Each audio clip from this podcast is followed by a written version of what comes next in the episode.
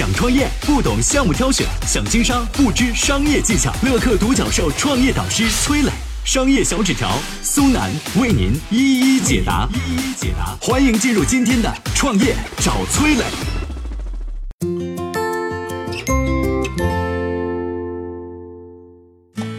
对于顺丰而言，十七年前那场非典给他带来了什么样的机遇？顺丰当家人王卫到底是个怎样的人呢？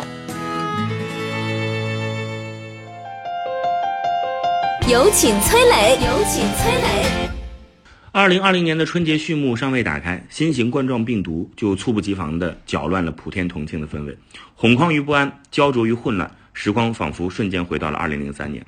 在十七年前的那场动荡中，谁也没注意到一个不起眼的门槛不高的行业，却在非典中突围，并如同物种演化般迅速地壮大起来。二零零三年，全国百姓都生活在非典的恐慌中。旅游、航空业是大受影响。很多时候啊，一个航班上只有寥寥几人，机票价格是出现了雪崩。当时呢，以陆运为主的顺丰快递不可避免的受到了冲击。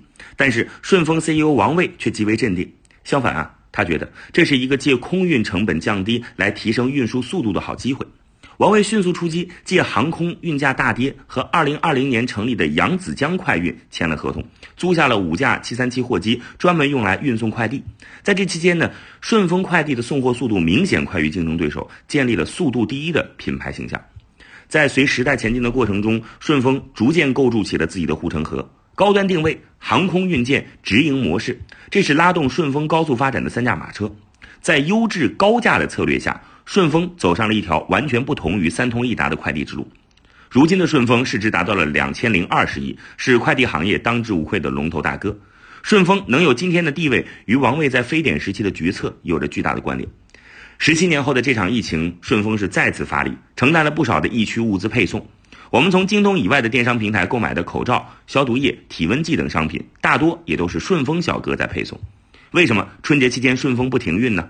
因为顺丰有一位很牛的老板王卫，王卫做了两件事：给员工丰厚的加班工资和齐全的防护用品。除夕到初二，顺丰给快递员的工资直接翻五倍；初三翻三倍。为了保证疫情期间大家的积极性，顺丰更是延续了两倍工资。如此丰厚的加班酬劳，自然有很多员工愿意在春节期间坚守岗位了。除此之外，顺丰还给每位快递小哥配备了口罩和护目镜。正是这群在春节期间坚守岗位的快递小哥，扛起了驰援疫区、对抗疫情的大旗。在外人眼中啊，王卫是一个非常神秘的人。他从不打广告，曾几次拒绝马云的见面邀请。只有高中学历的他，先后九次抵押房产，如今却管理着四十万员工。顺丰的竞争对手是这么评价王卫的：市场上的杀手，佛教徒的心肠。王卫为什么会得到这样的评价呢？他到底是个怎样的人？我们接下来有请商业小纸条。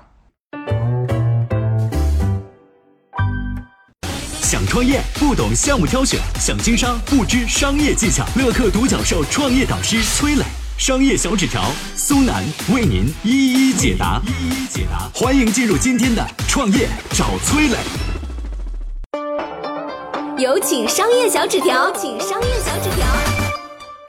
一九七一年，王卫出生于上海，父亲是一名空军俄语翻译，母亲是江西一所大学的老师。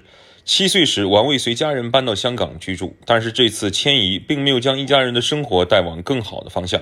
相反，父母学历得不到认可，只能去做工人，王卫由此受尽了被人歧视的滋味。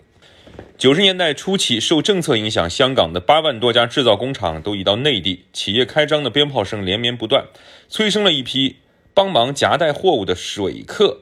王卫也就是其中一员，而王卫和其他人不同的是，他看到了商机。一九九三年，王卫跟父亲借了十万块钱，在顺德注册了顺丰速运。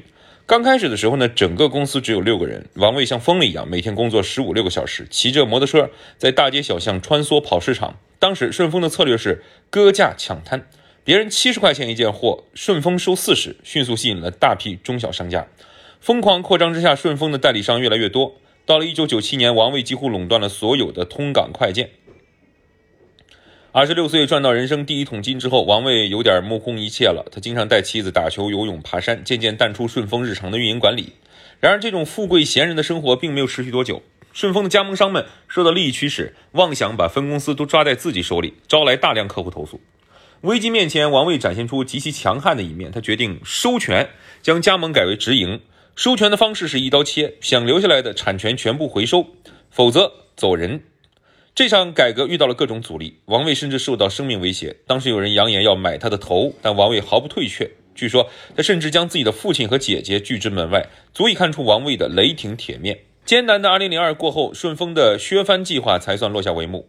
王卫强势的手腕像一把弯刀，割除了顺丰身上的毒瘤。顺丰的业务开始进入指数级增长的快车道。有人评价他说：“王卫很勇，他有胆子，不断扩张，赚十块再拿八块去开新商铺。”王卫是一个审慎的商人，但在开拓市场向前进军时，却丝毫不会退缩。而顺丰员工眼中的王卫是一个尊重员工、有情怀的理想主义者。二零一六年四月十七号，一位北京顺丰快递员在送货时不慎与一辆轿车发生剐蹭，车主不依不饶，对这个小哥连打带骂。王卫在微信朋友圈转发了事情的相关视频，公开放话：“我王卫向着所有的朋友声明，如果这事儿不追究到底，我不配做顺丰的总裁。”后来，在顺丰的交涉之下，打人者被拘留了十天。顺丰上市当天，一身休闲装的王卫还专门带着这位被打的快递小哥到深交所敲了钟。